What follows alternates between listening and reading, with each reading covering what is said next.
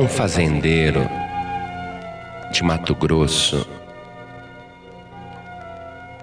um dia capturou o filhote de uma águia. Ele era pequenininho, pequenininho. Parecia até um pintainho. E este fazendeiro pegou aquele filhotinho de águia, tão pequeno, e colocou junto com as galinhas e os pintinhos e o filhotinho de águia ficava junto com os pintinhos e pensava que era igual aos outros.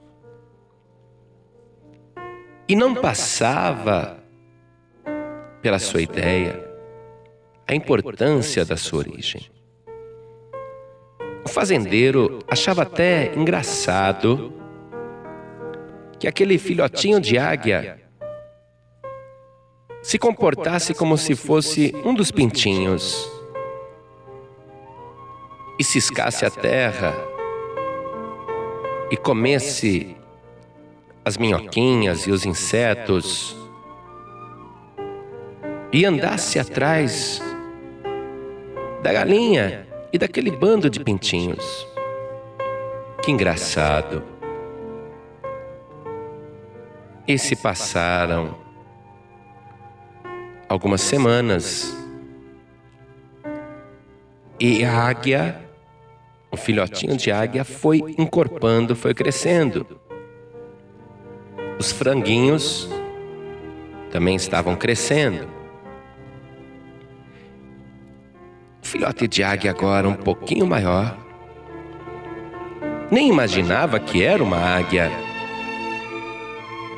e continuava ali, no galinheiro.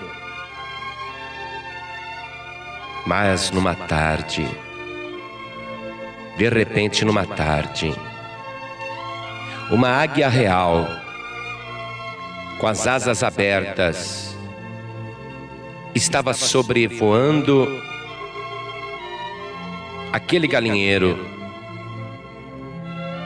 Evidentemente que para caçar, para se alimentar com os pintinhos, com a galinha, com os franguinhos.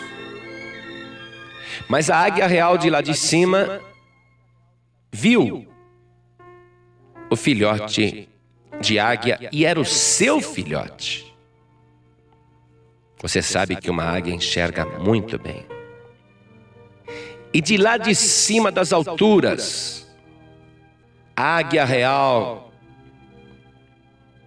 deu um grito estridente, um piado estridente. Mas foi tão forte, tão forte, que o filhotinho de águia ouviu e olhou para cima. E vendo a águia real voando,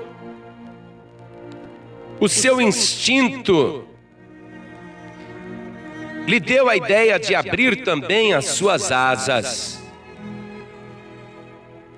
E aquele filhote de águia que nunca havia voado, correu, saltou e voou e foi subindo as alturas até encontrar com a águia real. E ali ficou voando nas nuvens e nas alturas. Você que está me escutando agora, você está no meio de um povo que está acostumado a ciscar a terra, que está acostumado à vida do mundo mas você, você não é do mundo, nem passa pela tua cabeça a tua origem real, a tua importância. Mas de alguma maneira você está ouvindo este pregador. E é como se a minha voz fosse o grito estridente daquela águia. E você parou para ouvir. E você começou a ouvir e algo foi se modificando dentro de você. Você está começando a olhar para as alturas. Mas ouça bem, eu não sou a águia, a águia real. A águia real é o Senhor Jesus. Eu só estou te despertando, porque um dia, diz o Evangelho, o mesmo Senhor Jesus descerá do céu, com alarido, com voz de arcanjo e com a trombeta de Deus. E quando ele tocar a trombeta, e quando ele der o seu alarido, e quando ele clamar com voz de arcanjo, você vai olhar para cima. E no momento, num abrir e piscar de olhos, você vai ser transformado e arrebatado, arrebatada, para encontrar o Senhor Jesus nos ares, e assim estará para sempre com o Senhor.